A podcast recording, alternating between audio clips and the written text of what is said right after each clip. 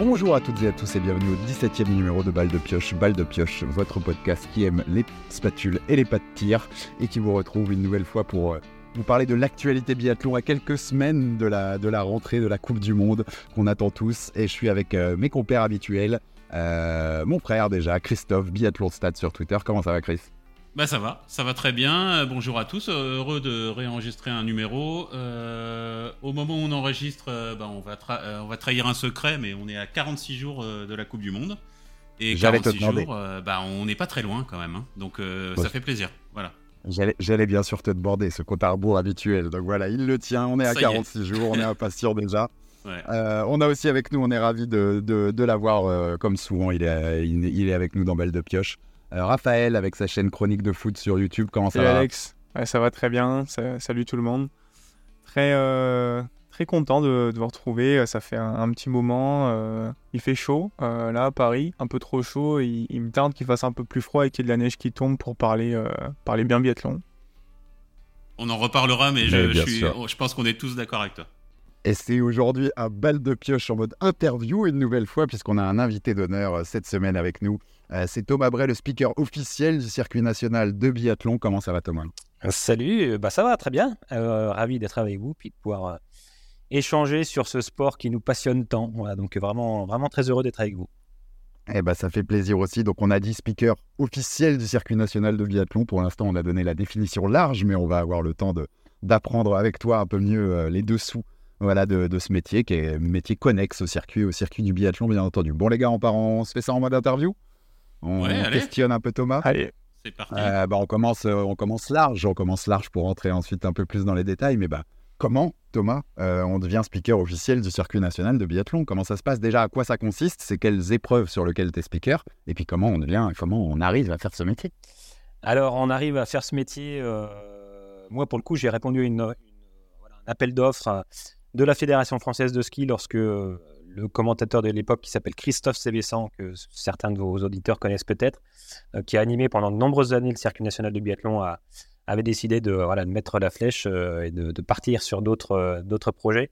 Donc il y a eu un appel euh, tout simplement en candidature et j'y ai répondu et depuis bah, maintenant, depuis quasiment 10 ans, puisque j'ai commencé en 2013, donc oui, depuis 10 ans, je commente le circuit national de biathlon. Ça veut dire que je suis le speaker, le commentateur de l'ensemble des courses nationales, donc de toute la Coupe de France de biathlon. Il y a, sept étapes sur l'hiver sur la Coupe de France de biathlon. Euh, plus aussi les rassemblements nationaux comme le Challenge National U15, et puis euh, les championnats de France de fin de saison qui euh, clôturent généralement le, le calendrier à la fin mars. Donc voilà, c'est un, bel hiver bien occupé sur les différents pas de tir de, de, France. bah, du coup, je commence avec une, petite question. du coup, sur ton métier de, de, speaker, comment tu prépares en fait tes, tes courses C'est quoi un peu, c'est quoi un peu ton organigramme de la journée en fait, globalement?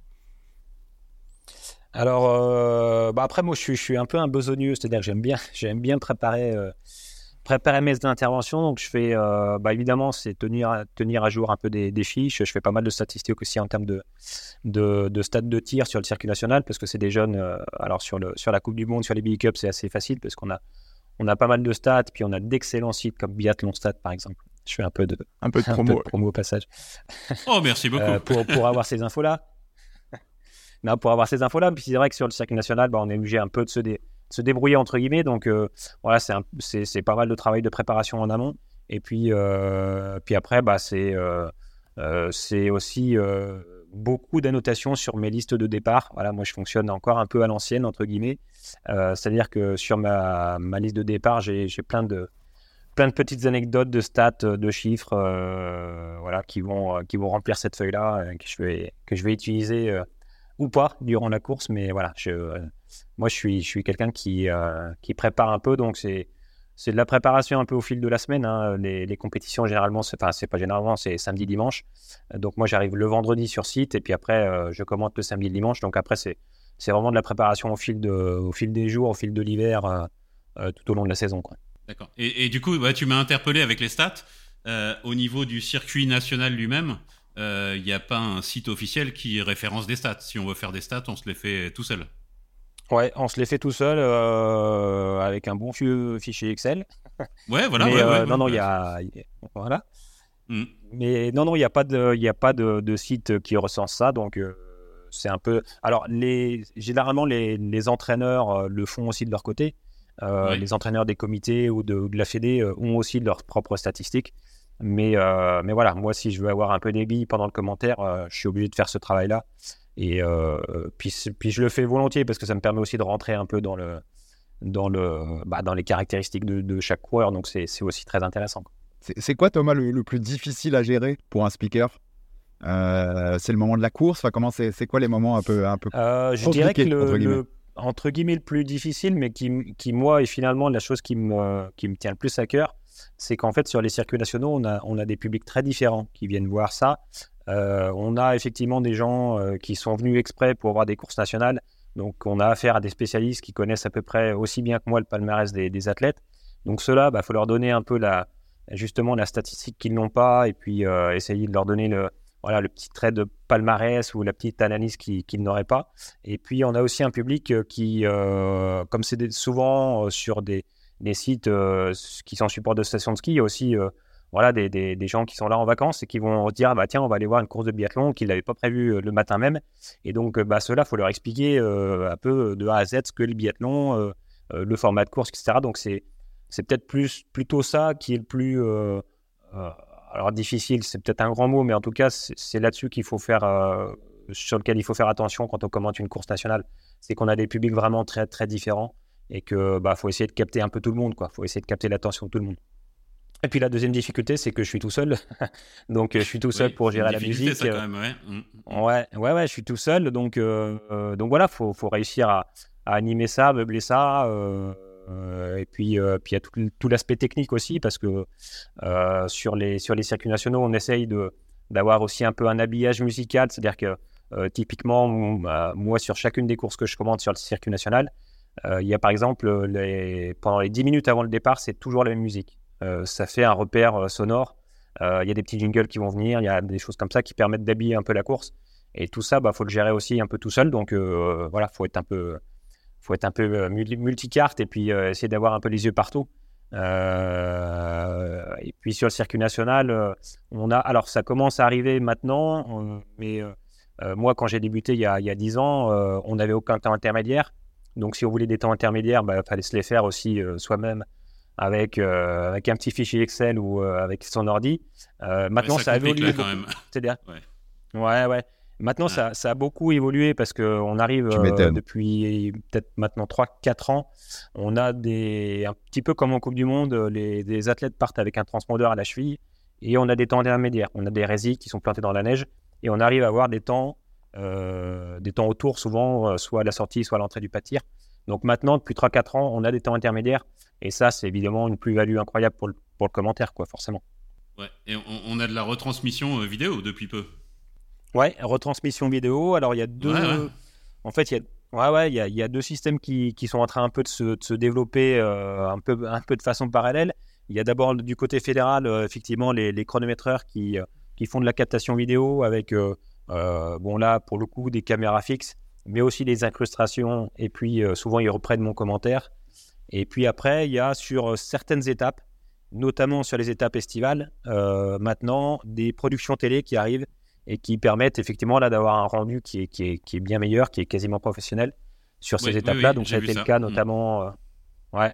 Et là, on commence effectivement à avoir quelque chose de, de, ouais, de qualitatif euh, qui permet de suivre les courses même quand on est euh, à, à Toulouse ou, ou à Paris. Exactement.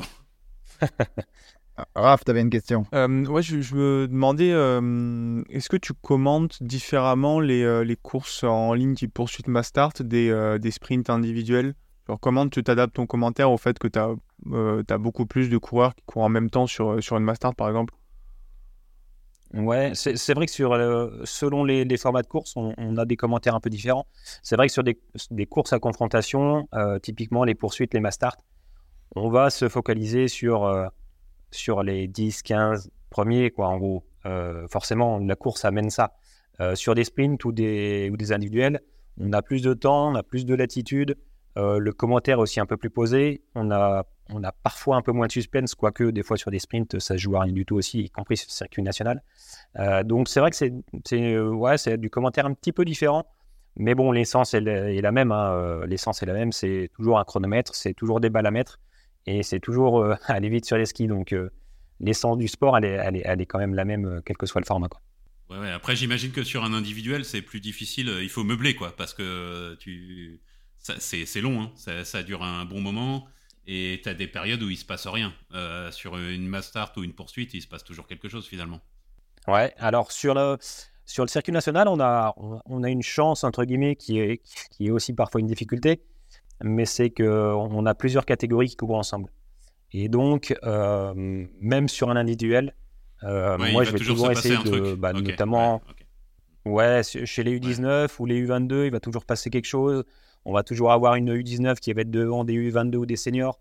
Donc, ce fait d'avoir des, catégories différentes, alors à la fois, ça, ça en rend forcément les choses un peu plus difficiles parce qu'il faut avoir des fois une triple lecture. Et en même temps, en même temps bah, ça amène des choses, des éléments supplémentaires. Donc, c'est voilà, c'est intéressant. Mais c'est vrai que les, moi, les premières courses que j'ai commentées en biathlon sur le circuit national, euh, ça demande, euh, ça demande à, jongler entre les catégories. Et, et ouais, c'est pas forcément, pas forcément évident. Après, euh, au fur et à mesure, avec, avec l'expérience, J'y arrive, arrive bien maintenant, mais, mais les premiers commentaires sont pas évidents parce qu'on a aussi ces trois catégories, enfin, oui, notamment ces trois catégories-là à gérer souvent sur, sur des sprints notamment. Ouais non, mais c'est super intéressant l'histoire des catégories parce que tu vois, le, euh, de temps en temps, bah, sur, sur, euh, sur, la Coupe du Monde, de temps en temps, tu as un individuel, tu sens bien que pendant 30 minutes, il se passe rien. Il y a un creux, quoi. Et, et on sent qu'il meuble, quoi. Enfin, voilà. Donc, c'est compliqué. Donc, ouais, au moins, ça permet de rebondir un peu, quoi. Mmh. Et puis, et puis même, on, a quand même affaire à des, des athlètes qui sont jeunes, sur lesquels, euh, bah, entre un U19 première année et puis un, un U22, donc quand je dis U19, U22, c'est les catégories, hein, c'est moins 19, moins de 22 ans, euh, bah, on a quand même une latitude d'année d'âge qui est quand même assez importante. Quoi. Donc, euh, donc il y a plein de lectures différentes, c'est ça qui, qui est, que moi je trouve passionnant dans le commentaire sur le circuit national, c'est que on, a toujours des, on a plein de trucs à dire. Quoi. On a vraiment, vraiment plein de, plein de matières. Et donc, tu, fais ça depuis plus de 10 ans, tu nous disais?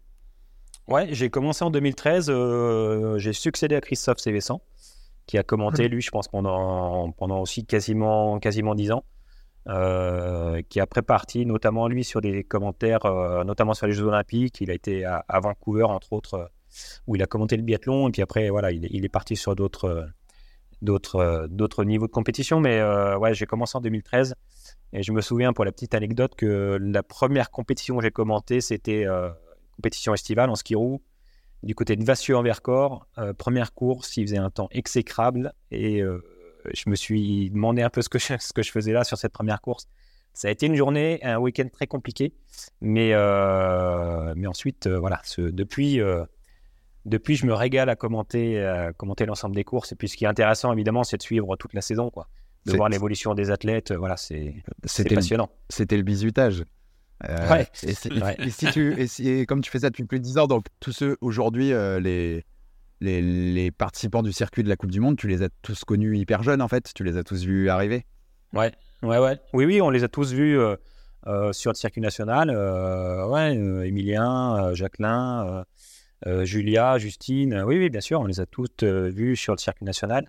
Euh, certains et certaines euh, ont des, carrières, des trajectoires de carrière qui les font euh, quitter le, circuit national plus rapidement que d'autres, mais, mais oui, oui, c'est le passage obligé, hein, le circuit national. Donc oui, on a depuis 10 ans, j'ai vu bah, tous ceux qui sont en Coupe du Monde, en tout cas, ouais, actuellement, je les ai vus, je les ai vus alors qu'ils étaient tout jeunes athlètes. Ouais. Mmh. Et, tu, et tu repères tout de suite aussi les, les potentiels? Alors, Ouais, je te demandais, tu repères, tu, tu vois tout de suite un potentiel? Enfin, Tu vois, il y a des carrières qui t'ont surprise ou, tu es, rarement surpris de, de, ce qui arrive au final? Bah, En fait, euh, s'il y a une chose que, que m'ont appris les commentaires des circuits nationaux depuis plus de 10 ans, c'est qu'aucune carrière n'est linéaire. C'est-à-dire qu'on a des gens qui, effectivement, euh, vont, vont, tout gagner dans leurs jeunes années et qu'ensuite on ne reverra plus. Il y en a d'autres qui vont avoir besoin de beaucoup plus de temps pour, euh, entre guillemets, arriver à maturation et qui ensuite vont faire des carrières exceptionnelles. Donc, euh, voilà, aucune carrière n'est linéaire et, aucune carrière ne se ressemble. Euh, moi, j'ai vu passer des, des, des, athlètes sur lesquels, très honnêtement, même, les gens de la fédération pensaient que ça allait être compliqué pour lui et qui sont aujourd'hui en Coupe du Monde. je prends l'exemple d'un Eric Perrault, par exemple Eric Perrault, il, était, quand il était dans les catégories cadets, il n'était il pas dans le groupe du comité de Savoie, c'est-à-dire qu'il n'était il était pas dans le groupe départemental. Il n'était pas parmi les meilleurs Savoyards. il me semble que sa première saison sur le circuit national, il doit être, il doit être pas très loin d'être en dehors du top 30. Et puis, il fait une saison où il y a un déclic. Il gagne les sélections pour participer au, Festival olympique de la jeunesse européenne. Il se sélectionne sur ce, festival-là. Il gagne une médaille d'or. Et ensuite, euh, bah, sa carrière est, Enfin voilà, il y a un déclic qui se fait à ce moment-là. Et, des carrières comme ça, il y en a quand même beaucoup. Donc euh, voilà, c'est vraiment ça que m'ont appris les, commentaires. C'est que, en fait, euh, aucune carrière ne se ressemble. Et puis, aucune carrière n'est euh, un long fleuve tranquille ou, né, linéaire. Ouais, et, du coup, c'est très intéressant parce que du coup, je t'ai entendu parler de comité. Euh, est-ce que, euh, est que tu pourrais nous expliquer un peu comment est organisé le biathlon du, du coup en France sur ces histoires euh, de comité et puis de national, etc. Oui. parce que je pense qu'il y a peu de gens qui connaissent vraiment comment c'est comment c'est fait, quoi. Ouais, tout à fait. Bah alors, en fait, on va partir de la base. La base, c'est le club. Donc, il y a des clubs dans les différents départements alpins, pyrénéens, jurassiens, dauphinois, etc. donc, la base, c'est le club. C'est le club local qui va s'occuper, en gros, schématiquement, des athlètes, enfin des, sportifs, des athlètes jusqu'aux catégories des moins de 15, moins de 16 ans. En gros, c'est voilà, c'est le travail qui se fait dans les clubs. Euh, dans ces années d'âge-là, ces, sportifs-là restent euh, généralement sur des circuits départementaux. Donc, il y a les Savoyards qui vont courir face aux Savoyards. Euh, en Isère, il y a le comité du Dauphiné, donc les Dauphinois vont courir face aux Dauphinois, etc. Et ensuite, plus on va monter dans les catégories, plus on va arriver à des échelons interrégionaux et nationaux ensuite. Donc, en gros, à partir des, des, moins de 15 ans, on commence à avoir une étape nationale sur laquelle on va avoir tous les gamins de tous les clubs de France. On a eu d'ailleurs il, y a, une quinzaine de jours, maintenant même pas une dizaine de jours, le, challenge national des moins de 15 ans, euh, biathlon en, ski roue du côté de Prémanon. Donc là, tous les gamins de cette catégorie d'âge-là, des moins de 15 ans, étaient euh, confrontés ensemble. Et puis après, vous arrivez sur un circuit national pour les moins de 17. Donc dès les moins de 17, vous êtes sur un pour les meilleurs évidemment, vous êtes sur un circuit national. Et là, pour les meilleurs, donc dans cette catégorie par tête des moins de 17 ans, donc c'est-à-dire des, des, garçons et des filles qui ont 15 et 16 ans, eh bien, vous êtes sélectionné dans ce qu'on appelle les comités. Donc, en France, vous avez les clubs et ensuite, au-dessus, vous avez une structure qui s'appelle le comité, comité régional. Euh, donc, selon, selon les, départements, il y, a, des gros comités comme la Savoie, par exemple. La Savoie, c'est le comité de Savoie, donc c'est le département. La Haute-Savoie, c'est le comité du Mont-Blanc. Et puis après, vous avez des comités sur lesquels il y a plusieurs départements regroupés. Le Massif jurassien, par exemple, regroupe les différents euh, départements du Jura, du Doubs, etc., qui sont regroupés dans ce comité du massif jurassien. Et donc ces meilleurs U17 euh, sont sélectionnés dans ces groupes comités et vont ensuite euh, bah, faire leurs armes sur le circuit national et monter ensuite euh, pour, pour les meilleurs d'entre eux en Junior Cup, en IBU Cup et après évidemment en, Coupe du Monde. Voilà un peu la structuration du, du circuit et, et, des, catégories. Quoi. Ok, oui, oui c'est intéressant de voir l'évolution et surtout les, les différentes étapes. Euh, par lesquels il faut passer. Du coup, tu dirais qu'il y a des, euh, des, comités qui sont plus sélectifs que, que d'autres, où c'est plus difficile d'aller chercher une place derrière pour les compétitions nationales? Euh, il y a, alors, en gros, il y a, il y a quand même quatre, il y a quatre comités moteurs. Il y a la Savoie, je vais pas me faire, je vais peut-être me faire des ennemis en, disant ça, mais il y a la Savoie, le, le Mont Blanc, le Dauphiné et le Massif Jurassien. C'est quand même les quatre gros, très gros comités dans lequel effectivement, euh, bah, notamment le Dauphiné, parce que le Dauphiné, vous avez plusieurs départements qui vont euh, vous permettre d'accéder à ce comité-là. Euh, donc oui, dans le comité du Dauphiné, il y, a une, très très grosse densité. Donc faire partie du comité du Dauphiné, c'est déjà, c'est déjà une première étape importante. Faire partie du comité de Savoie aussi, du comité du Mont Blanc aussi. puis après, il y a d'autres comités qui, qui vont, eux, bah, le comité du Lyonnais, sans être péjoratif, mais c'est vrai que c'est un, un, comité qui est, qui est plus petit, qui a moins de licenciés. Euh, donc, euh, faire partie du comité du Lyonnais, c'est entre guillemets un peu plus facile. Mais pour autant, une fois que vous êtes dans ce comité du Lyonnais, euh, bah, il faut quand même vous confronter aux meilleurs Savoyards, aux meilleurs Dauphinois, aux meilleurs Jurassiens et aux meilleurs Montblanais si vous voulez accéder au-dessus. Donc, mm. globalement, au final, au final le, le, constat et les efforts à faire sont les mêmes, que, vous soyez Savoyard ou du comité du Lyonnais ou des Alpes-Provence ou, des Pyrénées. Quoi. C'est intéressant, ça ressemble à l'organisation du, du sport de toute façon français. C'est quoi ton. J'aime bien Ouais. ce genre de questions. C'est quoi ton, ton spot préféré pour voir du biathlon en France? Euh, alors, si, si je suis chauvin, je vais dire les saisies, parce que moi, j'habite en dessous des saisies, hein, pour, pour ne rien vous cacher. J'habite euh, voilà, à 20 minutes des saisies. Euh, donc, ouais, les saisies, c'est un peu ma station de cœur. J'ai été directeur du club là, pendant, pendant une dizaine d'années, donc euh, forcément, euh, forcément, les saisies. Euh, Et si t'es pas chauvin? après, j'aime beaucoup. euh, et, et si je suis pas chauvin, j'ai- j'aime j'aime quand même beaucoup. j'aime quand même beaucoup les contamines, les contamines Montjoie. On n'y va pas assez souvent à mon goût, mais c'est pas très très loin de la maison non plus hein, pour moi. Mais mais ouais, les contamines c'est quand même agréable. Et puis et puis il faut reconnaître quand même une chose, c'est que quand on va dans le massif jurassien, il y a quand même un soutien du public.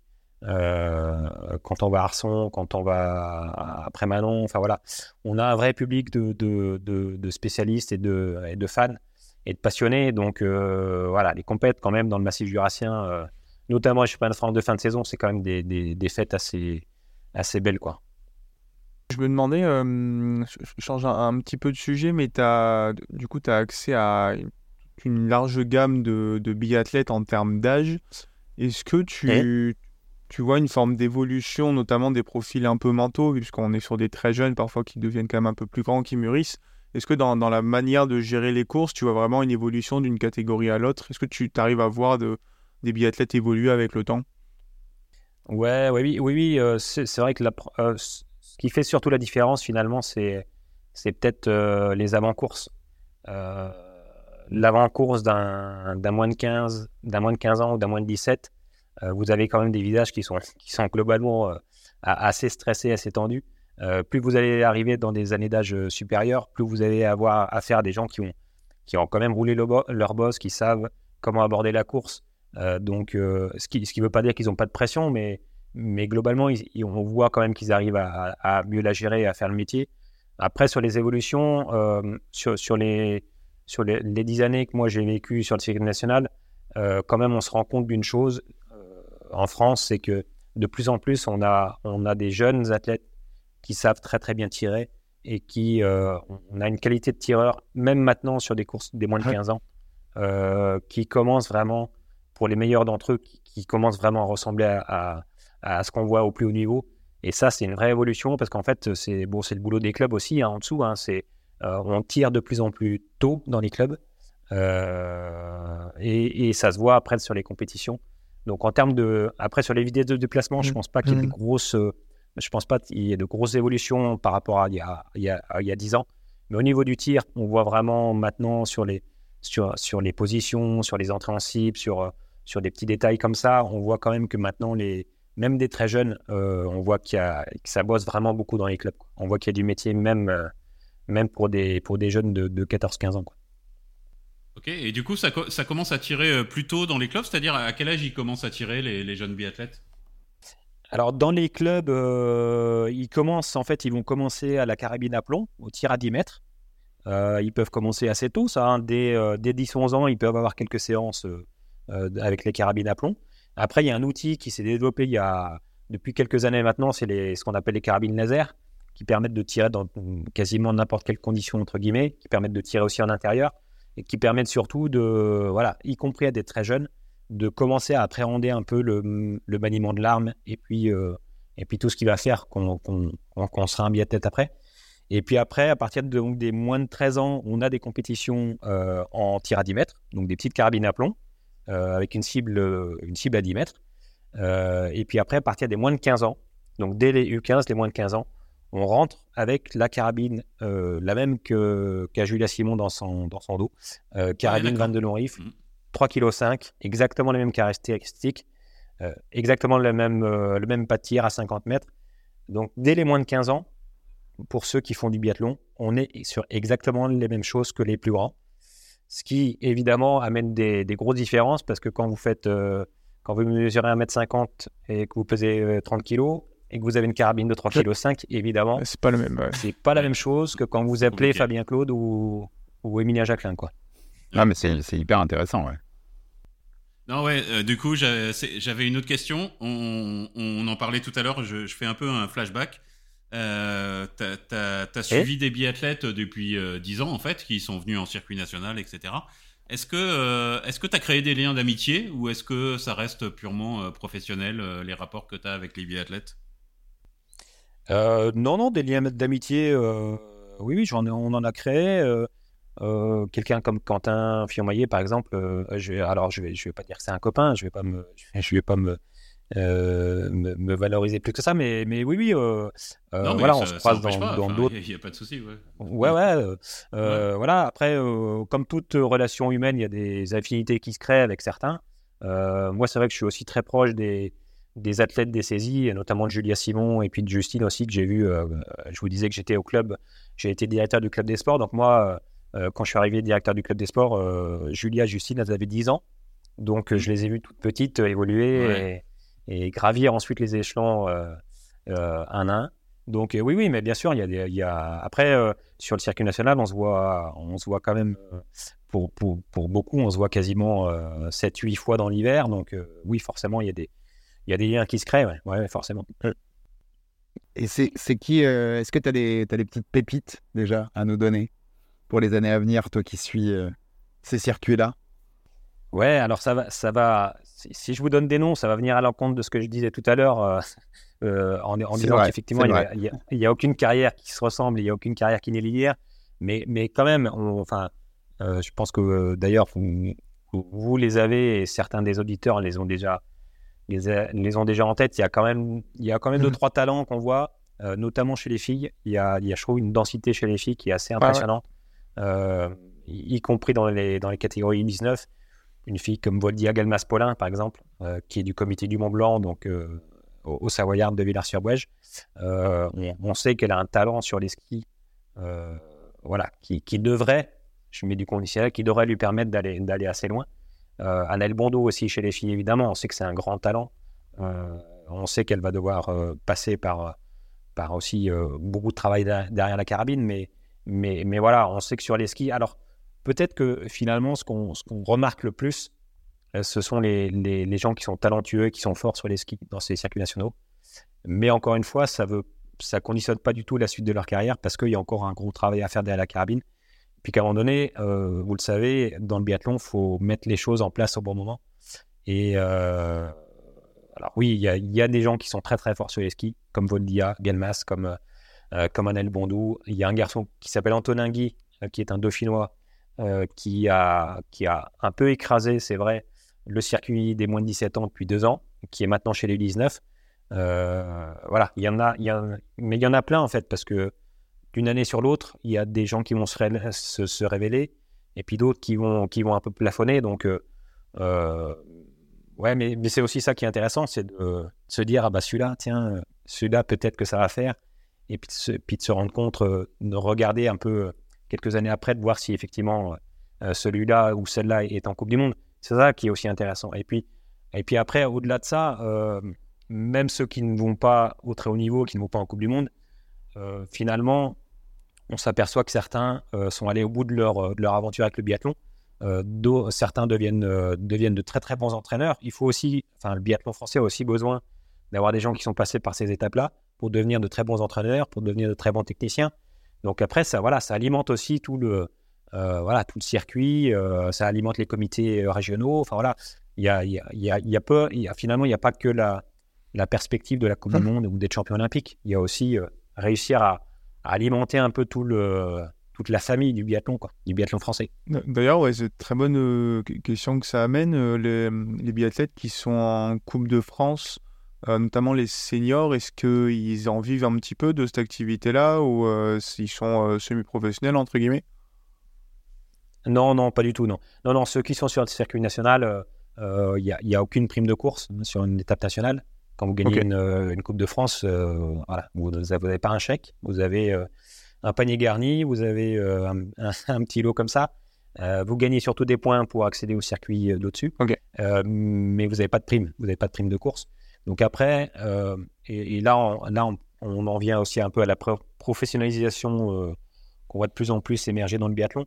Euh, globalement, quand même, ceux qui sont, notamment tous ceux qui sont en équipe, enfin la plupart de ceux qui sont maintenant en équipe B, en équipe relève commencent à avoir, à réussir à négocier des, petits contrats. Ça reste des petites choses, des petits contrats avec des partenaires individuels et privés.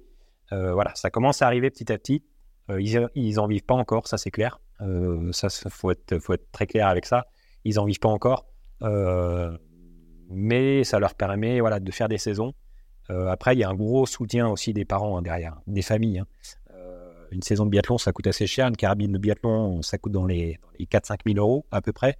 Donc euh, voilà, ça demande aussi un gros soutien des familles derrière. Quoi. Donc euh, il y a aussi parfois, et il faut pas avoir peur de le dire, euh, des choix mm. familiaux qui sont faits ou des gens qui, au bout d'un moment, se disent ben, ça, ça, devient un peu cher pour nous et qui arrêtent aussi comme ça. Puis, puis il y a aussi, voilà, il y a aussi les, les, trajectoires de vie très différentes selon, selon les études, etc. Voilà, mais mais non, non, ils n'en vivent pas. Non. Ils sont loin d'être même, même ne serait-ce que semi-professionnels. Ils sont professionnels dans leur, dans leur démarche, dans leur façon d'appréhender le, biathlon, dans leurs entraînements. Ils font euh, un, U22, il va, faire, il va faire quasiment 700 heures d'entraînement dans l'année. Donc il, est, il est spoté professionnel, mais, mais il est loin d'en avoir le, le, le, statut financier, qu'on va dire. Ok, je n'avais pas du tout euh, ça en tête. Et et justement, toi, quel regard tu portes euh, sur, euh, sur ça, sur l'évolution du, du, biathlon en, en France? Est-ce que tu penses qu'à terme, il y a des, plus de moyens qui vont arriver et peut-être se rapprocher de modèles d'autres nations qui, euh, qui, ont peut-être plus de moyens hein, globalement, même sur ces circuits-là? Oui, oui, d'ailleurs, bah, d'ailleurs on, on, le voit, hein, on parlait de la, médiatisation tout à l'heure, notamment sur les, les suivis live. on voit qu'il y a, même sur les circuits nationaux, on commence à avoir les moyens pour mettre en place des, productions, télé. Donc, on sent qu'il y a quand même des moyens qui arrivent. On sent que même dans les clubs, il commence à y avoir des, sponsors et des mécènes qui vont commencer effectivement à, mettre un peu des, moyens. Euh, après, euh, la fédération euh, française de ski va faire, enfin, ça fait déjà quelques années, mais elle a, un défi aussi à relever, c'est d'arriver à justement que l'ensemble des partenaires, des sponsors qui sont intéressés pour mettre des billes dans le biathlon, eh bien, les mettre à la fédération, les mettre dans les clubs ou dans les comités, et, pas forcément en direct sur les athlètes. Et ça, c'est un des gros enjeux euh, qu'a le biathlon français dans les années à venir, à mon avis, c'est de réussir à faire en sorte que bah, toute cette médiatisation, à un moment donné, elle retombe aussi euh, sur le circuit national, sur les clubs, sur les comités. Euh, donc ça, c'est ouais, c'est à mon avis, c'est un des gros défis du biathlon à venir. Il faut se réjouir évidemment de, de la médiatisation, de la professionnalisation de ces athlètes, des sponsors qui arrivent, mais il faut garder en tête que si circuit, les circuits fonctionnent actuellement, c'est aussi parce qu'on a des clubs, on a des comités qui sont là et qui, euh, euh, font appel à des, entraîneurs et qui, bossent quotidiennement avec les, jeunes. Et, du coup, par rapport à ça, je vais, te poser une question, mais tu n'es pas obligé de me répondre parce que ça peut être euh, embêtant pour toi. Est-ce que est-ce vaudrait pas mieux qu'il y ait une fédération de biathlon indépendante de la fédération française de ski? Je pas obligé de répondre, hein, Thomas. Question piège. Ouais. Et, on, bah. et, on, peut même, on peut même couper, si tu veux. non, non, je pense, je pense que c'est pas une question piège du tout. Je pense que c'est une question que, que beaucoup, de, euh, beaucoup de gens se posent et que beaucoup de fans de biathlon se posent aussi. Euh, la, la, réponse, pareil comme ça, très très simple. C'est vrai qu'on se dit, bah, finalement, euh, ce serait, serait, serait très, très évident et très simple de faire une fédération de biathlon. et en fait, la réponse, elle est très très simple, mais dans l'autre sens. C'est-à-dire que il est pour l'instant impossible et absolument pas souhaitable, à mon avis, que euh, la fédération de biathlon soit indépendante. Euh, il faut savoir, on parlait des comités euh, régionaux, il faut savoir que, alors j'ai pas le chiffre en tête, mais je vais dire un, pourcentage qui est peut-être pas le bon, mais en, gros 80% des entraîneurs qui travaillent dans les, dans les comités sont ce qu'on appelle des CTS, qui sont soit qui ont soit le diplôme de professeur de sport, et qui sont donc rémunérés par l'État. Et donc, il y a toute une dotation derrière, en fonction du nombre de licences, en fonction également euh, du nombre de médailles que l'ensemble euh, des sports vont, des sports d'hiver vont, récolter. Et donc, en fait, euh, il, y a, vraiment une économie globale derrière. Si vous ne prenez que le biathlon, bah, vous n'êtes plus rien du tout. Vis-à-vis -vis du ministère des Sports, vous n'êtes plus rien du tout. Tous ces postes de CTS qui font le biathlon national bah, dans les comités, vous les perdez. Vous n'avez plus les moyens pour les, pour les payer, tout simplement. Euh, donc voilà, il y a plein d'enjeux derrière qui sont, euh, qui sont, à mon avis, qui font que, et, c'est pour ça que ça, la, fédération, ne, à mon avis, ne sera jamais indépendante, en tout cas tant que le fonctionnement est, ce qu'il est aujourd'hui. Oui, voilà, ouais, sur ce fonctionnement-là. Je, je... Bon, après, moi, je. Ouais, ouais, ouais. je, ah, je demande d'avoir euh, l'évolution du truc. Hein. C'est plus que légitime pour un sport euh, qui a ces résultats-là aussi, tu vois, d'avoir sa fédé autonome, ce serait légitime. Bah, en fait, moi, moi je parle. La, la réflexion de base que j'ai, c'est que de me dire que l'IBU, c'est une fédération indépendante de biathlon qui ne dépend pas de la fédération internationale de ski. Donc c'est bizarre qu'ensuite, euh, tu vois, dans une nation, nous on dépend de, de la fédération de ski, mais c'est une réflexion, euh, voilà, ça, n'engage que moi. Oui, mais c'est vrai que c'est une question qui revient assez, assez fréquemment parce que euh, ce, fonctionnement de la fédération française de ski, il implique une, une, certaine euh, transversalité, notamment sur le nordique, par exemple. Il y a un certain budget, je ne vais pas rentrer dans les détails, mais il y a un certain budget qui est alloué pour les circuits nationaux nordiques, euh, qui est réparti à part égale entre le biathlon, le ski de fond, le saut et le combiné nordique. Et donc ces disciplines-là, elles ont, elles ont aussi, sportivement en tout cas, une, légitimité à faire valoir. Et donc, il y a une sorte de, voilà, de transversalité entre ces différentes disciplines. Si effectivement vous n'avez qu'une discipline de biathlon à gérer, eh ben, vous mettez tous les moyens sur cette discipline, mais, mais vous perdez toutes les autres disciplines qui vont du coup euh, en pâtir vraiment grandement. Donc euh, voilà, il y a, y a à mon avis des enjeux qui. C'est un bon argument. C'est un bon argument. Euh, je rebondis, mais tout à l'heure tu nous parlais de, de ski-roue, Thomas. ça permet de parler de biathlon d'été aussi un peu. Euh, cours de la saison quand même. Ouais. Euh, déjà, c'est quoi ton, avis, toi, sur, euh, sur, sur ce biathlon d'été, sur le ski roue? Il y a un sens de l'histoire aussi, euh, avec le, réchauffement, à se dire que ça va prendre de plus en plus de place. voilà, quel est ton, ton, point de vue sur le, biathlon d'été et son développement? Il bah, y a déjà une chose à dire, c'est que le, le biathlon d'été, c'est du vrai biathlon. C'est-à-dire que ce n'est pas une discipline qui est sous-évaluée ou sous-cotée. C'est-à-dire qu'on a les mêmes formats de course, on a globalement les mêmes distances, on a le même fonctionnement, on a, le même, euh, voilà, on a, même, on a la même carabine dans le dos, on tire sur le même pas de tir que l'hiver. Voilà, euh, tout est fait quand même pour que. Alors, je ne parle pas des shows qui sont, qui sont un peu autre chose, euh, comme le Martin Fourcade Mardi Festival ou beaucoup d'autres, mais sur les, sur, en tout cas pour ce qui concerne les circuits nationaux, si vous allez, si vous vous rendez, d'ailleurs, j'invite tout le monde à, à, venir voir une compète de ski roue sur le circuit national. Euh, hormis la neige, vous êtes exactement sur du biathlon que vous pouvez voir le reste de l'hiver. Donc ça, c'est quand même un premier élément à, prendre en compte.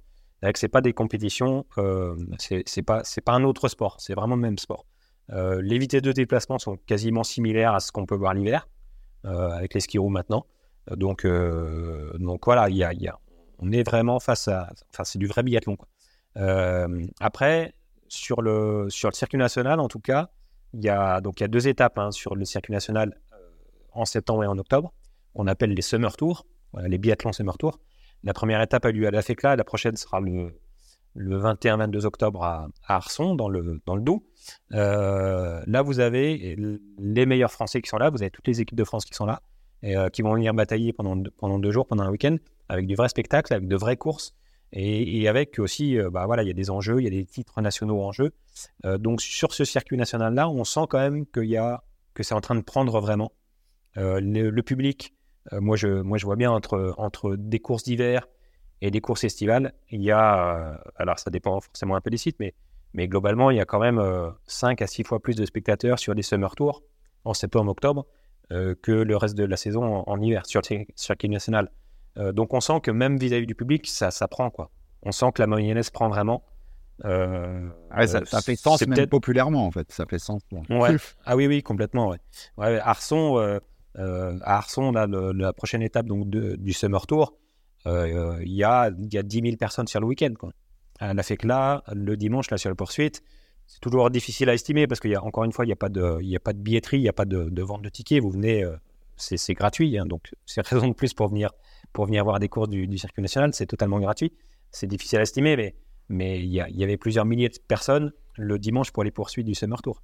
Donc même vis-à-vis du public, on sent que on sent que ça prend. Et puis euh, et puis on peut le comprendre. C'est peut-être aussi un peu plus simple de venir voir une course euh, sous le soleil en septembre que euh, que sur la neige au mois de janvier quand il fait moins 10. donc Ouais, ouais, il y, a, un côté, il y a un côté euh, euh, vraiment euh, sympa à voir ces courses-là, en fait. Il y a un côté, en effet, je pense, qui peut être populaire assez rapidement, quoi. Ouais. Et puis, euh, sur, sur le circuit national, il y a aussi un, un autre élément qui, qui joue, à mon avis, beaucoup sur le succès de ces courses-là. Euh, c'est que euh, pour les athlètes de Coupe du Monde, on n'est pas encore quand même dans l'hiver. Donc, ils sont quand même beaucoup plus détendus, entre guillemets, que quand la saison a vraiment démarré. Ils sont encore dans une phase de préparation. Et puis, surtout, ils sont, beaucoup plus, euh, euh, accessibles que sur une Coupe du Monde. Euh, Quentin Fillon-Maillet, si vous venez le voir sur un Summer Tour à la FECLA ou Arson, vous allez pouvoir, enfin, il y aura juste peut-être un, petit filet devant vous, mais vous allez, il va passer devant vous, vous allez pouvoir lui demander un autographe. Les, athlètes sont logés sur place. Enfin voilà, il y a une vraie proximité aussi avec le public qui fait que les gens, euh, bah, ils viennent voir ça, ils repartent avec des autographes, ils repartent avec, ils ont eu du contact aussi vraiment direct avec les athlètes. Euh, chose que vous avez de moins en moins quand même en Coupe du Monde. Euh, en Coupe du Monde, vous êtes quand même de plus en plus, je vais pas dire parqué, mais parce que le mot est un peu fort, mais vous êtes quand même de plus en plus dans des endroits dans lesquels les athlètes ne vont plus, quoi. Alors que sur le circuit national, bah voilà, vous êtes, vous êtes à côté de- des, des athlètes que vous voyez l'hiver à la télé. Donc il y a, il y a peut-être aussi cet élément-là sur le circuit national qui fait que, notamment sur les summer tours, la mayonnaise a, vra- a vraiment pris. Quoi. Et puis, euh, et puis, euh, puis après sur le circuit, enfin sur les, à l'échelon international, on sent aussi que du côté de l'IBU, on a cette volonté aussi de structurer quelque chose sur l'été. Et je pense que euh, on a la chance en biathlon d'avoir quand même une fédération qui est internationale, qui est très intelligente et qui sait anticiper les choses qui vont arriver dans les années à venir. On l'a vu, euh, on l'a vu sur la médiation, sur la, création de nouveaux formats de course, euh, voilà, la création de la master, de la poursuite, de ces choses-là. Euh, globalement, ça a été quand même des choses, des actes forts qui ont, permis d'ancrer le, biathlon. Ils sont en train de faire pareil sur l'été. Voilà, on voit bien qu'ils sont en train de structurer les choses. On voit bien que sur les championnats du monde maintenant d'été, les choses sont en train aussi de, de prendre une autre ampleur. Donc oui, très clairement, c'est un peu le centre de l'histoire. Alors, Mais, ça- mais ça, peut-être dommage. De- ça- ça- désolé de te Bon. couper, mais ça dé- t'im- t'imagines un monde, ça dépassera pas parce que l'hiver restera l'hiver, mais t'imagines un monde où ça prend de l'importance et où ce que tu disais là, c'est-à-dire que les athlètes sont quand même aussi beaucoup plus détendus parce qu'il y a moins d'enjeux, bah qu'à un moment ça Oui. tournera et qu'il y aura aussi Mm. de l'enjeu et que tu vois, ils seront, euh, ce sera hyper important en fait pour eux. Ah oui, oui, certainement. Certainement, peut-être qu'on y arrivera aussi, euh, effectivement, euh, tu as raison, comme, comme sur l'hiver. Après, je pense qu'on a encore, on a encore, on a encore quelques années devant nous avec ce- cette structuration-là, avec une, période estivale qui est vraiment une période de préparation, dans laquelle il peut y avoir effectivement euh, euh, des compétitions ou des shows. Euh, Enfin voilà, le, Martin Fourcade Nordic Festival, c'est une réussite assez, phénoménale de, ce point de vue-là. C'est-à-dire qu'ils arrivent à attirer quelques-uns des meilleurs athlètes qui sont dans des phases de préparation, qui, sont, qui viennent faire le show, qui viennent mettre un dossard. Mais voilà, je pense qu'on a encore quelques années sur ce fonctionnement-là. Mais on sent quand même que du côté de l'IBU, voilà, on sent qu'on anticipe les choses, qu'on prépare le terrain pour les années à venir. Quoi.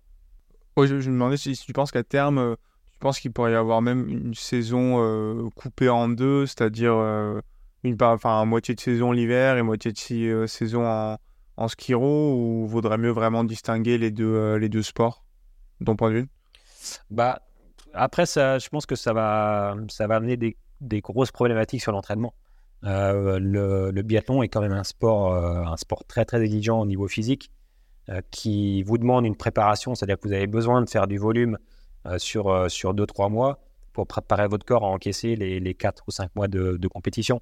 Donc c'est pour ça que je pense qu'on a encore quelques années devant nous, parce que effectivement aujourd'hui vous pouvez pas être performant sur la Coupe du Monde d'hiver si vous ne faites pas les deux mois et demi, trois mois, quatre mois de préparation intensive avant d'être prêt. Donc, euh, je pense que c'est plus finalement l'entraînement et le fait qu'effectivement, il faut, il faut préparer son corps à, réussir à, à, entre guillemets, passer l'hiver, qui va conditionner le fait qu'on va rester un peu sur ce fonctionnement-là, d'avoir une préparation estivale, avec effectivement, à mon avis, des événements qui vont commencer à se structurer, qui vont peut-être prendre un peu plus d'importance.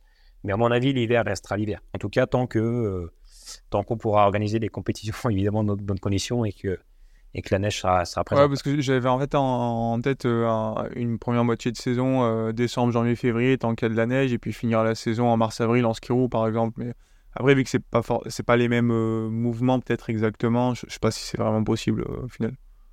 Ouais, après ça, après ça va, ça amène des contraintes. enfin, là, le ski, le ski roue, c'est, c'est globalement globalement le même mouvement que, qu'en ski.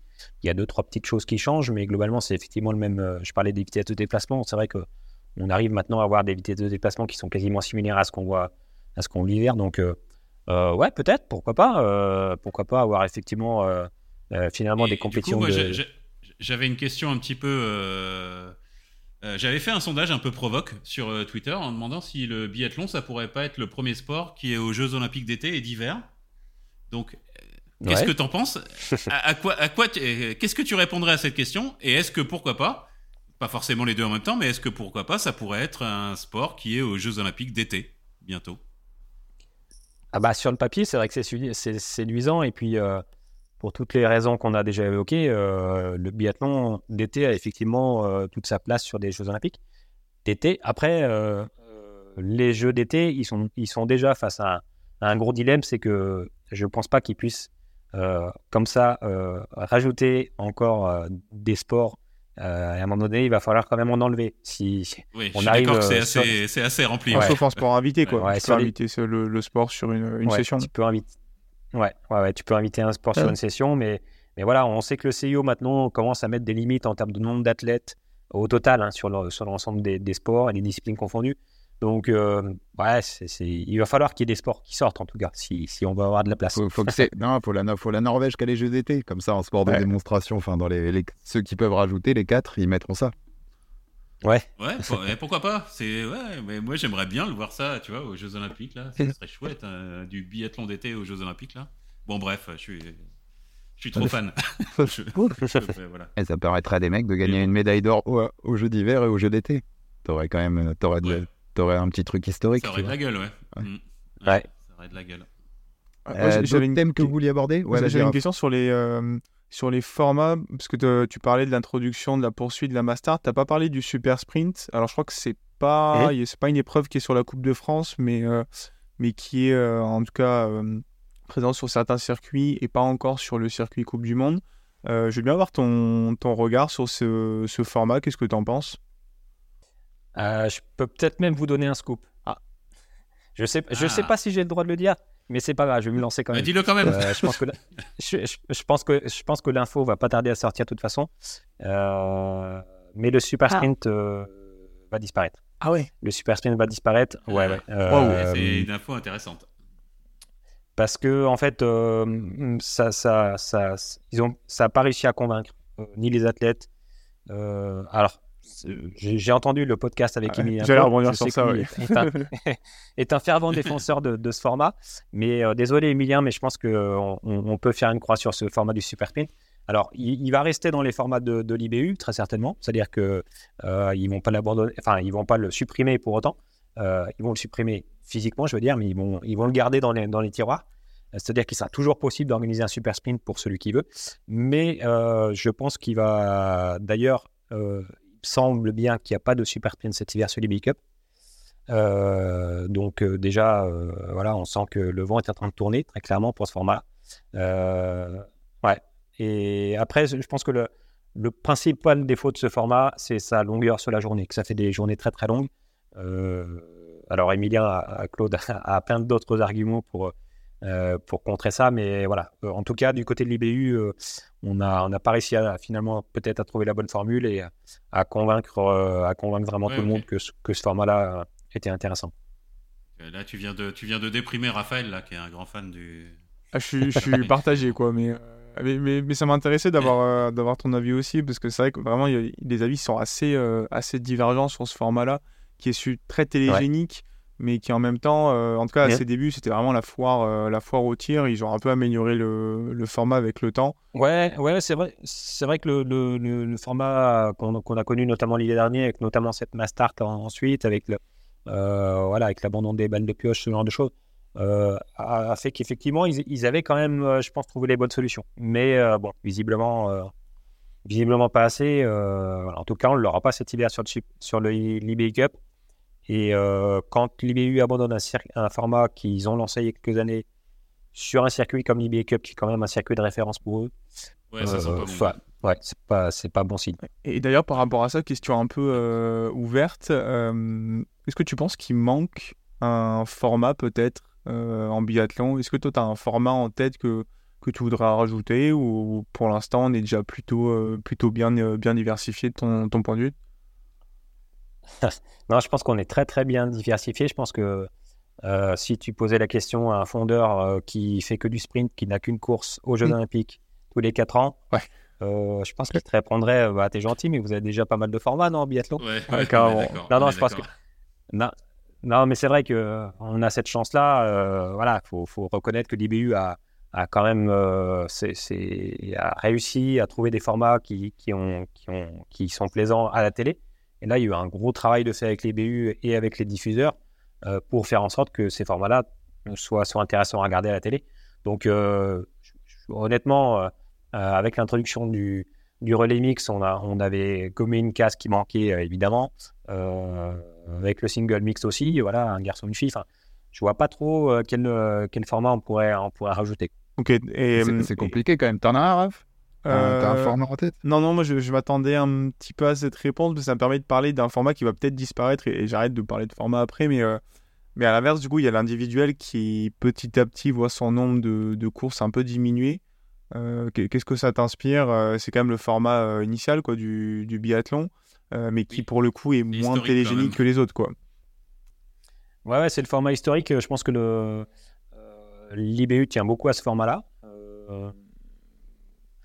Euh, c'est vrai qu'il y en a de moins en moins. Euh, c'est un format qui est, qui est quand même euh, beaucoup utilisé en termes de formation, notamment sur les circuits nationaux. Hein. Il y a des individuels, y compris dans les petites catégories comme des, comme des U17, des moins de 17 ans. On, fait, on fait des courses individuelles à, à, 3 ou 4 tirs. On fait aussi des courses à 3 tirs sur les, sur les petites catégories. ouais, sur ce format individuel, moi, bizarrement, c'est. Alors, certains trouvent que c'est très ennuyant et très long. Euh, moi, bizarrement, c'est un des formats que, que j'aime beaucoup parce que cette minute de pénalité, euh, je trouve que c'est un, coup près qui tombe et qui, qui amène de la dramaturgie euh, beaucoup plus qu'un tour de pénalité. Et notamment avec, avec les vitesses de déplacement qu'ont certains, je pense à un certain Norvégien qui domine un peu la Coupe du Monde en ce moment. c'est vrai que c'est vrai que la note pénalité, bah, pour lui, c'est pas très cher. Quoi. Alors que quand il y a une minute, bon, bah, on se dit qu'effectivement, les portes s'ouvrent un peu plus. Donc, c'est moi, euh, en tout cas, tant qu'il y a un Norvégien qui domine comme ça le biathlon, moi, je suis pour qu'on laisse l'individuel. ouais, c'est validé. Après, je pense qu'il faut, euh, au niveau IBU, ils font déjà l'effort parce qu'ils en mettent pas beaucoup. Hein. T'en as 3, 4 euh, par saison. Euh, je sais pas, la saison prochaine, ça doit être 4, quelque chose comme ça. donc, donc ils, font déjà l'effort d'en de, de, mettre peu parce qu'ils savent que c'est pas télégénique. Mais pour le vrai amateur de biathlon, moi, c'est quand j'ai une individuelle, là, je suis, je me mets dans le canapé, là, je sais que je vais passer deux heures sympa, quoi. c'est un, vrai format euh, top, quoi. Enfin, pour, euh, comme tu dis, il y a, y a un vrai. Évidemment, c'est moins grand public et c'est moins télégénique. Je suis d'accord. Mais il y a un vrai côté dramaturgique, quand même, comme, tu dis, Thomas, à la fin, où euh, j'ai quelques courses en tête d'indiv où, où, sur ça se joue à ah la dernière balle, quoi. T'as as la 20 e qui veut jamais rentrer pour 3-4 billets de d'affilée et et en fait, des, fois, c'est un peu l'épreuve où tu attends pendant une heure et demie, mais à la fin, c'est festival d'émotions pendant, euh, pendant une demi-heure. Ouais, je me souviens de Martin Fourcade qui doit mettre une balle sur ses deux dernières et qui n'en met aucune des deux et qui, qui perd le titre olympique à cause de ça. Là, il y a une vraie dramaturgie. Ouais, ça fait mal, ouais. là, ouais. Bah, ouais. Hmm. Je pense que c'est 2018. Euh, ah, là, tu... bon, bref. Et c'est Johannes qui gagne un, certain Norvégien, comme on, a dit. Un certain Norvégien, voilà, un certain Norvégien qui va vite. Et tu, tu, tu parlais tout à l'heure, je, rebondis, mais tu parlais de l'IBU Cup, Thomas. Euh, tu disais, tu as, commenté aussi de l'IBU Cup pour la, pour la chaîne L'équipe, c'est ça? Oui, oui. Euh, depuis l'an dernier, donc l'ensemble de la, du circuit IBU Cup est retransmis euh, en direct sur la chaîne L'équipe. Alors, sur la chaîne L'équipe ou sur les plateformes qu'ils ont mis en place maintenant, qui s'appelle l'équipe live. Euh, donc, vous trouvez sans problème en tapant ça sur un moteur de recherche, etc. Donc, euh, oui, l'ensemble des compétitions eBay Cup ont été retransmis euh, en direct cet hiver. Donc, toutes les courses, plus les championnats du monde jeunes juniors, les championnats d'Europe aussi, puisque ça fait partie de l'eBay Cup. Et moi, effectivement, j'ai, depuis, depuis, cet hiver, ouais, j'ai, eu la chance de, de, commenter certaines étapes, notamment du côté de Ridana, plus quelques courses aussi. j'ai commenté aussi les étapes de Canmore, donc les finales, et puis des courses aussi de, de au Kazakhstan. donc ouais, c'est très très. Ouais, bah, je, me, je, je, je l'ai Tu t'es prononcé. entraîné, tu t'es entraîné. Ouais. Et, et, c'est- et- et là où je voulais en venir aussi, c'est c'est très différent du métier de speaker. C'est quoi les, différences que tu mets, tu vois, parce que c'est commenté aussi, mais c'est pas du tout le même exercice au final. Ouais, c'est assez différent parce que, euh, bah, d'une part, euh, sur la chaîne L'équipe, euh, vous commentez une compétition internationale sur laquelle voilà, vous avez un focus évidemment sur les, sur les Français et les Françaises. Donc vous avez, voilà, vous avez, vous avez 4-5 athlètes français que vous devez suivre tout au long de la course, alors qu'au circuit national, vous pouvez en avoir euh, 10 ou 15. Quoi. Donc ça, c'est la, première euh, différence. Après, euh, la, grosse différence, c'est évidemment le suivi, euh, suivi caméra, quoi, le suivi télé. C'est-à-dire que vous commentez, vous arrivez à commenter beaucoup plus de choses en termes de, en, termes d'action, en termes de, voilà, vous arrivez à, décrire les, les pas, les pas de montée, les pas de un temps, etc. Vous arrivez à décrire des attaques que vous voyez pas forcément sur le cir- circuit national. Donc, moi, quand je commente une course sur, le, sur la Coupe de France, euh, j'ai pas de, j'ai pas de caméra qui me permette de suivre ce qui se passe au fin fond de la forêt ou, euh, ou si euh, l'un a mis une attaque à l'autre, etc. Donc, euh, en fait, vous avez un commentaire qui est, qui est un peu plus un peu plus proche de l'action quand évidemment vous commentez grâce aux images. Et puis après, vous avez un côté un peu moins, un peu moins, ouais, un peu moins chauffeur de, salle quand vous êtes sur un, dans un stade. Bah voilà, vous avez aussi ce, ce rôle-là de voilà d'emmener un peu la foule avec vous, quoi. Quand, quand foule il y a. Euh, alors que sur le sur le voilà sur le sur le commentaire télé, euh, vous devez vous devez mettre quand même de l'emphase aussi, mais mais euh, voilà, il y a des petites différences en termes de, ouais, en termes de voix, en termes de, puis, puis vous pouvez pas jouer avec le public comme vous jouez Ouais, mais, avec le public sur. non, c'est marrant, c'est deux faces du, du commentaire au final, de, de, de- Ouais. deux facettes totalement différentes. Et dans ces foules, dans- Oui. sur le circuit national, t'as des, dans ces fans là, t'as des, des fous furieux, t'as les mecs qui sont sur toutes les épreuves, des, des fans? Ouais, il y en a. Alors sur toutes non, Enfin, tu- parce que ça demanderait Donc, quand non, même. mais, euh, ou- ou sur beaucoup et que mais tu connais, oui. Que, tu, que tu connais à force. Ouais, ouais, ouais. Oui, oui, on en a, euh, on a, on a, on a des, bah, une fille comme Marie, par exemple, ce que vous avez dans l'équipe. Voilà, euh, c'est, c'est une fille que vous voyez très régulièrement sur les circuits nationaux. Voyez très régulièrement aussi aux Coupes du Monde. Je ne sais pas comment elle fait d'ailleurs pour être partout comme ça, euh, d'avoir des journées de 36 heures. Marie, on lui demandera. Mais euh, non, non, mais oui, oui, vous avez des gens qui, euh, qui vont être là, euh, qui vont être là quasiment tous les, tous les week-ends. Et c'est beaucoup des gens qui vont ensuite s'investir dans les clubs, qui vont être bénévoles sur des compétitions, euh, où on va retrouver notamment bénévoles sur la Coupe du Monde du Grand Bornand. Enfin, vous avez comme ça un petit noyau ouais, d'une dizaine, de, dizaine, quinzaine de personnes que euh, voilà, vous savez globalement que vous allez les retrouver sur, le, sur les différents sites. Ouais. La, la- la question, c'est comment fait Marie pour être sur tous les circuits nationaux et ne pas être disponible pour un Voilà. podcast? Bon, voilà. C'est la vraie question qu'on doit se poser. hein. Bah, je veux pas. Et voilà, et voilà. Je Les pense que si elle nous écoute, euh, ouais, je vais, je, vais, je vais- je vais avoir une réponse là-dessus. Et ben, eh ben, tu l'auras bien mérité. Euh, D'autres Ouais, ouais, je l'aurais bien mérité. d'autres thèmes que vous vouliez aborder, les gars, avec Thomas? Bah, savoir, euh, Thomas, on en a parlé un petit peu euh, en off, mais quelles sont les prochaines étapes pour toi, du coup, de, au niveau du circuit et tout ça? Quel, quel- quel- voilà. quel, quel est ton, ton futur proche au niveau, euh, au niveau biathlon? Eh ben, ça va arriver très vite. Ça sera la, la deuxième étape du Biathlon Summer Tour, donc à Arson, les 21-22 octobre. Voilà, support des championnats de France. Donc, euh, il y a des titres en jeu. Il y a des titres de champion de France à aller chercher pour, euh, euh, pour Quentin et, et consorts. Euh, petite euh, info aussi, il y aura notamment la présence des Allemands. Voilà, il y a Bénédicte Doll qui sera présent, qui était déjà venu l'an dernier euh, courir tout seul, euh, enfin tout seul, euh, en tant qu'Allemand en tout cas, euh, à Arson. Oui. Là, je pense qu'ils seront un peu On plus nombreux. C'est la dernière fois qu'on le verra, Voilà. du coup, normalement.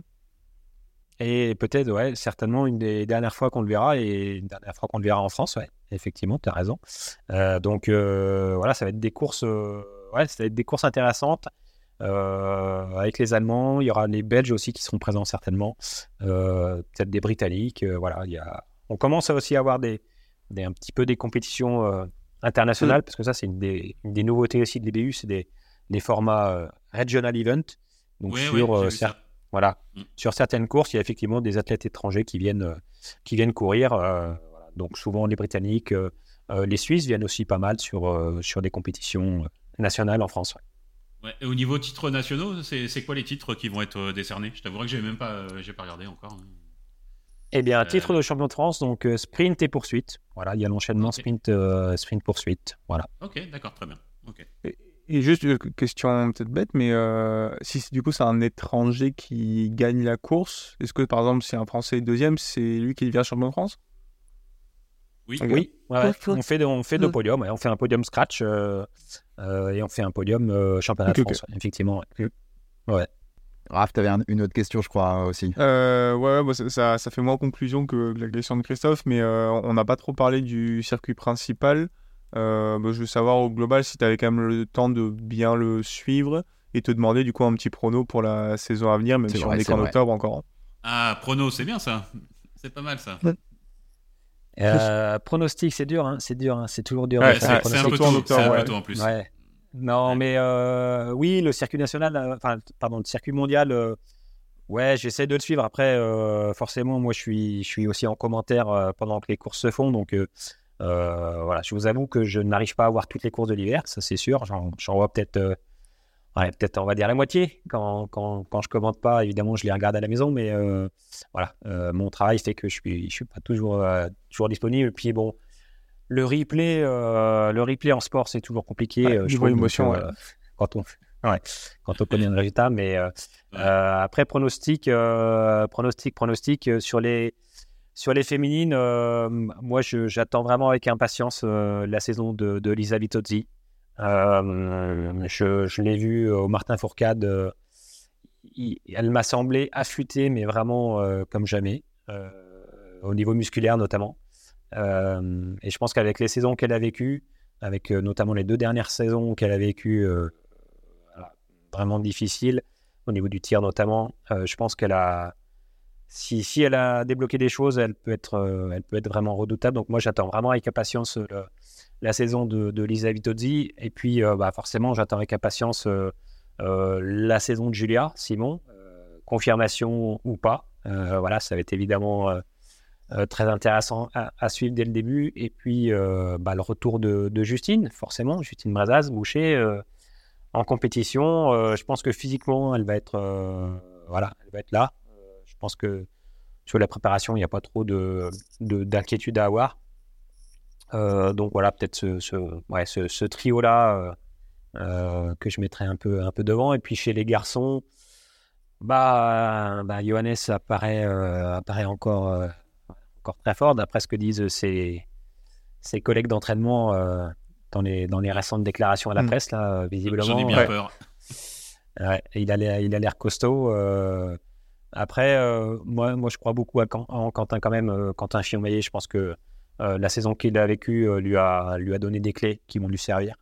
En tout cas, j'espère. Euh, et puis, bah, côté français, forcément, moi, j'attends, j'attends aussi le, le retour de, de, de Fabien Claude sur la boîte. Et puis, Oui. et puis toujours c'est- c'est- ouais, cet inconnu d'Emilien, Jacqueline, euh, voilà, on connaît, on connaît Emilien, on sait, on sait ses, les, les- les problèmes qu'il qu'il a, émotionnels notamment qu'il a à gérer.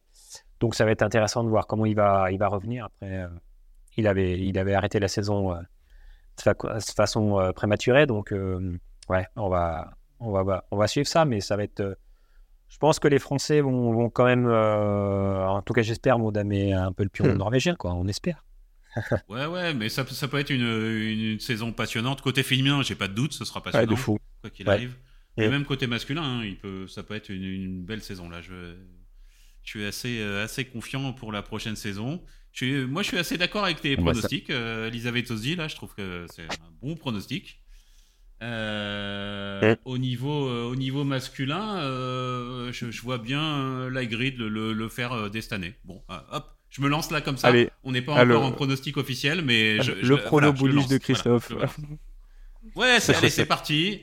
Comme ça, on va faire des pronos officiels euh, dans, dans un mois et Ouais. il sera oublié celui-là, mais je le lance. Voilà, je le balance. Garde, garde, tes, garde tes armes pour les, les previews, Ouais, et exactement. t'as- t'as Ouais, pas parlé, ouais, je vais un euh, peu trop vite en besogne. T'as raison, t'as raison. Et, et Thomas, t'as pas parlé d'Elvira, euh, peut-être parce qu'on l'a peu vu, je crois, en biathlon d'été, ou parce que tu, tu la vois un cran en dessous des, des trois que tu as cités Euh, moi, je la vois. Alors, je la vois. C'est, c'est pas que je la vois un cran en dessous, c'est que je. Alors, j'ai pas d'éléments concrets et tangibles pour dire ça, mais c'est plus du ressenti qu'autre cho- qu'autre chose. Mais euh, je la sens pas assez forte entre guillemets pour tenir toute une saison. C'est-à-dire que je suis persuadé que c'est une athlète exceptionnelle et qu'elle est évidemment, elle l'a déjà démontré, capable de, gagner à peu près sur tous les formats et sur toutes les compétitions possibles. Mais je sais pas. Je, moi, je je la sens pas euh, assez forte. euh, en tout cas, peut-être mentalement ou, ou même physiquement vis-à-vis des, des- des petites maladies, des rhumes qu'elle a souvent, des choses comme ça. Euh, voilà, je sais pas. je- encore une fois, j'ai pas de, j'ai pas vraiment d'éléments euh, euh, tangibles à mettre face à ça, mais voilà, c'est plus de ressenti qu'autre cho- qu'autre chose. Mais je sais pas, elle, elle- elle me paraît entre guillemets un peu plus fragile que les que les filles qu'on a citées juste avant. Ok, ouais, super intéressant. ouais. Ouais, ouais, je pense qu'elle a été malade toute la saison dernière en fait. Oui, il va y avoir, va y avoir Euh, des bah, choses à raconter. et- Vas-y, vas-y, Ouais. Alex. Non, non, vas-y, vas-y. Non, je, je disais, euh, du coup, Thomas, euh, c'était pour te remercier beaucoup euh, d'avoir. euh, je, vou- je voulais le, le- le faire sous cette forme-là parce que c'est toi qui nous as contactés pour nous dire, bah, je peux vous parler du biathlon, euh, du circuit national parce que euh, je suis speaker, etc. Tu nous as gentiment contactés, donc euh, bah, merci beaucoup, Thomas. C'est super sympa de ta part. Ouais. Voilà. Merci. Bah, ouais. Bah, ouais, bah, merci à vous. C'était des, euh, voilà, je pense c'était un échange très intéressant. En tout cas, moi, je me suis, je me suis régalé. Et puis, euh, bah, je me régale à vous écouter euh, émission après émission. Donc, euh, à mon tour de Bah, vous, J'ai envie de te dire, tu reviens quand tu veux. vous féliciter. Voilà. Hop, t'as ta carte avec de grand plaisir. Allez, bah, c'est Eh super. ben, avec- Exactement, mais c'était Et très y a- cool, est-ce ouais. qu'il y a des adresses où les gens peuvent te contacter parce que euh, du coup euh, sur Instagram, sur euh, je sais pas, voilà. Est-ce qu'il y a une adresse que tu voudrais communiquer sur laquelle les gens peuvent te contacter s'ils ont envie d'échanger avec toi? Ouais, alors moi j'ai 42 ans, donc je suis encore beaucoup sur Facebook. Euh, je, suis- je commence à faire partie de l'ancienne génération, mais T'es pas le Voilà, plus vieux fais- ici. Ouais, bon, ça va. Euh, donc, euh, voilà, Thomas Bray sur Facebook, B-R-A-Y, ou euh, Thomas Bray Speaker sur euh, Instagram. Voilà. Je ne suis pas beaucoup sur euh, Twitter, X euh, et compagnie, mais Mais La, la communauté Voilà, j'ai- j'ai biathlon euh, non J'ai plus en j'ai vrai. cherché, hein, mais euh, ouais. Non, c'est pas très biathlon, non. Euh, bah ouais, ouais, du merci. coup, euh, bah, Ouais, voilà. merci beaucoup, merci beaucoup Thomas. Ouais, ouais, merci beaucoup pour, euh, pour ta participation. Euh, les gars, de toute façon, on va, se- on va se retrouver vite. hein, la saison approche, donc euh, on va, Enfin. on va, Eh on oui, va se 46 retrouver jours, plus donc du coup, on régulièrement. va se retrouver vite, on va faire une preview de la saison et on va essayer de faire euh, des petits épisodes sympas pour la preview de la saison. Je n'en dis pas plus, je fais un teasing. Écoute, très bien, le teasing marche toujours, tu le sais bien, Chris. euh, on peut nous Yep. contacter partout, hein, sur tous les réseaux sociaux, balle de pioche. Ouais, balle de pioche, balle au pluriel, pioche au singulier, euh, Twitter, Instagram, euh, Facebook et contrairement à Thomas, on est plus actif euh, sur Twitter. Voilà. Enfin, Twitter, Et toi X. aussi. Voilà, parce que c'est Ouais. X. Exactement. T'es un peu has-been. là, de- Il faut exactement. Faut bien nommer Ouais, les ouais. choses, quand même. Ouais, Twitter, ça fait. ouais. C'est ce, ce début 2023, quoi. On, est- Ouais, on en est plus là. Euh, merci Chris, merci Raph, euh, merci Thomas une nouvelle fois euh, d'être venu avec nous pour euh, ce nouveau Ouais, numéro de merci à tous. Merci merci encore. Thomas. hein, C'était génial. Yes. Et à très vite pour un nouveau numéro de Balle de Pioche. Ciao, ciao.